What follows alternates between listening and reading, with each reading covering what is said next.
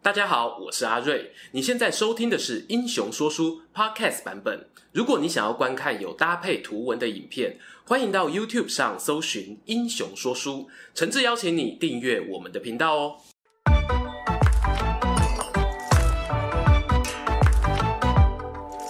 Hello，英雄说书的观众朋友，你们好，我是说书人阿瑞，替大家带来精彩的英雄故事。说三国，话三国，正所谓天下大事，合久必分，分久必合。观众朋友啊，对《三国演义》是熟到不能再熟啊。罗贯中在小说第一回标题就写到：“宴桃园，豪杰三结义，斩黄巾，英雄首立功。”这说的是呢，东汉末年卓俊英雄刘备刘玄德与他两位义弟关羽、张飞一见如故，结拜成为兄弟的经过。他们三人啊，是异姓兄弟。不巧的是呢，当时有另外三个同姓兄弟有更为知名，那是巨鹿人张角与他两个弟弟张宝与张良。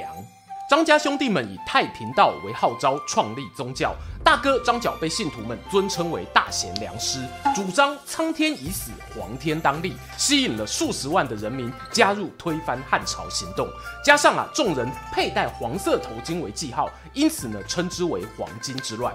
这一场动乱的声势浩大哦，可说是动摇国本。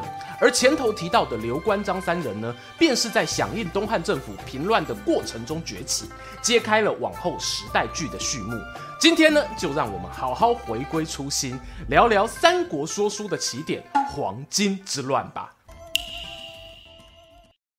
要讲黄巾之乱的主事者张角之前呢，我想先谈谈诱发这次动荡的政局环境。当时是公元一八四年，汉灵帝在位，他和前任皇帝汉桓帝先后历经了两次重大的党真事件，史称党锢之祸。顾名思义呢，就是把某个结党拉派的群体。禁锢起来的灾祸。原本汉帝国维持国家的政治平衡，仰赖一个铁三角关系，那就是外戚、宦官以及士大夫阶层。在不同时期呢，三个势力的强弱也有差别。像我们知道，西汉中期呢，外戚势力非常强悍，从卫青到霍光到王莽，这一些赫赫有名人物呢，都有外戚背景。然而，某个势力特别强的时候啊，另外两个对手就会倾向弱弱联手加以对抗。哎，你看看，这是不是很像另一种形式的《三国志》呢？桓灵二帝时期的党锢之祸，受害者啊，在史书上俗称党人，就是哦那铁三角中的士大夫阶层。当时呢，他们看到宦官集团的种种恶行恶状，譬如动用关系买土地盖豪宅，甚至影响司法判决，整个就不爽。于是有很多朝廷的官员，甚至太学的学生啊，跳出来串联组织社会运动，跟我们现在一样哦，打造出很多政治明星啊，好比天下楷模李英，不畏强权陈凡，甚至呢，大家熟悉的颍川巡视都有参与。这群党人为了对抗宦官，他们选择与外戚势力大将军窦武合作。虽然哦一度有取得执政机会，但很可惜啊，后来三方冲突升高，局面没有走向和平谈判，反倒连窦武本人都被逼死。失去靠山的士大夫们又再次面临牢狱之灾。为何说这件事诱发黄巾之乱呢？最直接的影响就是哦，一方独大的宦官势力们更加肆无忌惮了。但这里呢，我想特别提醒，古往今来哦，所有党派当中呢，不会所有人都是一个模样。即便是最集权专制的团体中，一定也有人暗暗不满，只是基于种种原因，你无法苛求他一人去推翻老大哥。举个例子，宦官集团中呢，有个中常侍，名叫王府，他就曾受命去审讯党人，看到啊对方被刑求对待，于心不忍哦，最后选择将其释放。像这样利用个人岗位稍稍放水的行为，固然呢是人类高贵良知的展现，但我们千万不要因此同情暴政的一方哦，因为呢那反而会让类似王府这样心怀慈悲的人呢陷入绵延不尽、看不到终点的折磨。在这个 moment，这里吸干，我们黄巾军领袖张家三兄弟就跳出来了，表示啊要终结人民的痛苦。这里很有意思哦。终结痛苦呢，不是抽象的精神喊话，而是有实质效果的作为。张家兄弟的大哥张角，他运用黄老道术，以符咒化水，替百姓们治病。哎，你也不知道哦，他是不是真的有一点医学背景啊？生病痊愈的人呢，还真的很多。一传十，十传百，大家都相信他真的有神力。张角为了扩大基本盘。接着啊，派出八个门徒行走四方，十余年的光景，信徒已经累积到数十万。从北方的清徐幽蓟往南扩及金阳兖域，整整八个州郡，将近三分之二的国境都有他的粉丝。而我们从这段史书记载中也会发现，黄巾之乱并非那一种单纯一夕之间靠着人民怒火爆发蹦出来的大型暴动。相反的呢，它是张角用长时间耕耘，透过宗教形成的有组织力量。那么，能够策动大量群众的张角，究竟有着什么样的背景呢？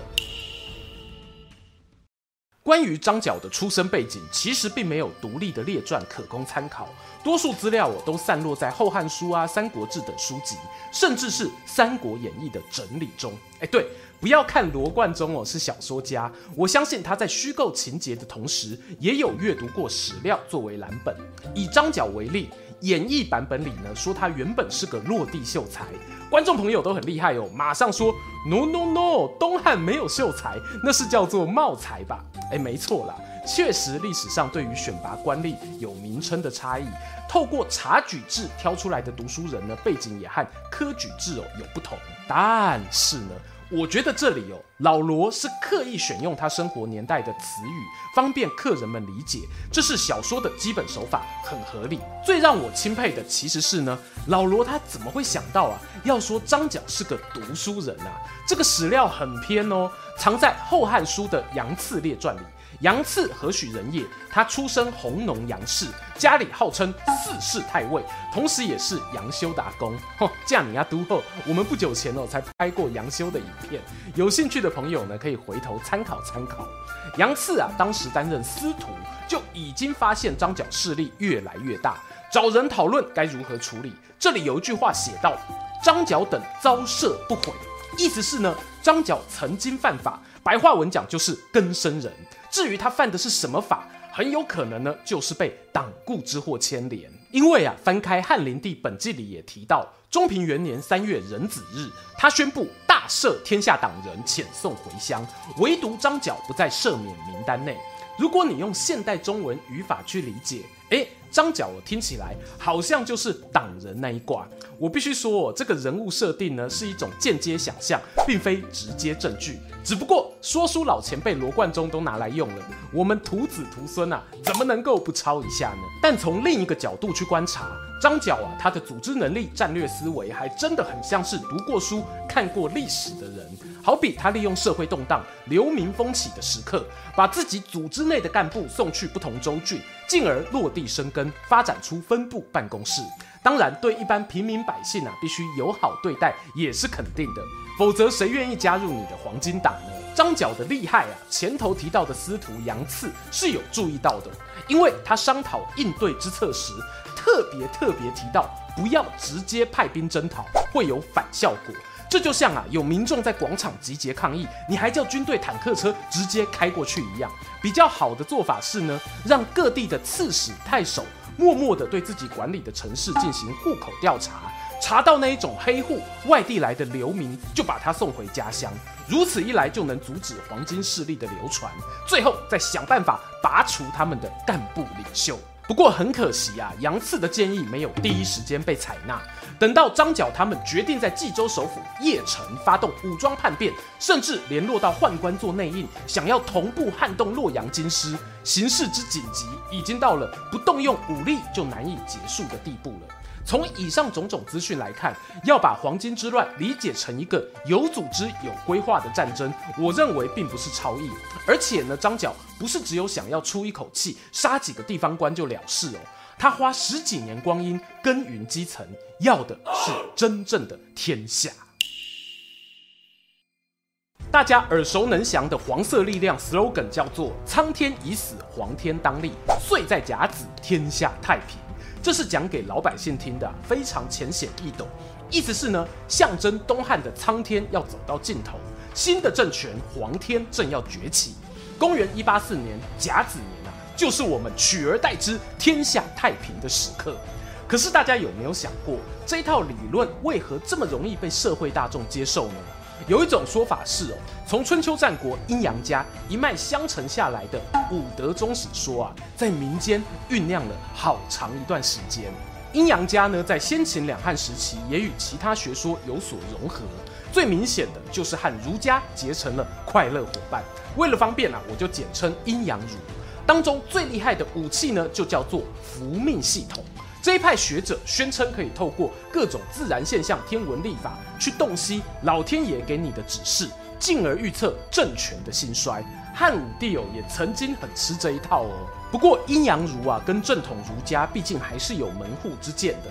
从西汉到东汉这么长的时间，慢慢有衰微的倾向，直到党锢之祸爆发，士大夫阶层面临迫害，大家心想啊，啊我们都是儒家，不要分那么细嘛。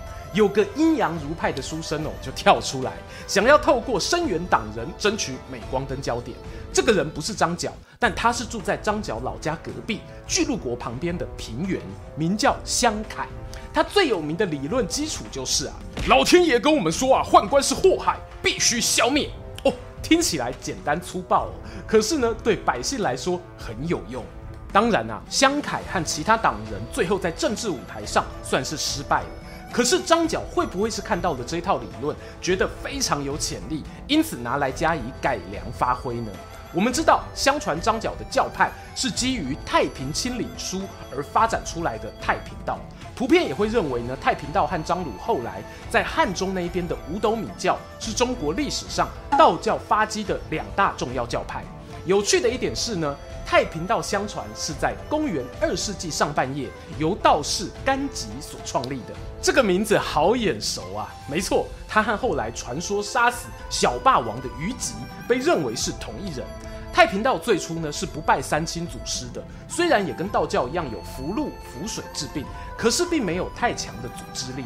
到了张角这个时期啊，你会发现他借用了太平道的壳，然后放入阴阳儒的灵魂，把天命演替啊、政权更迭的理论玩出了另一种高度。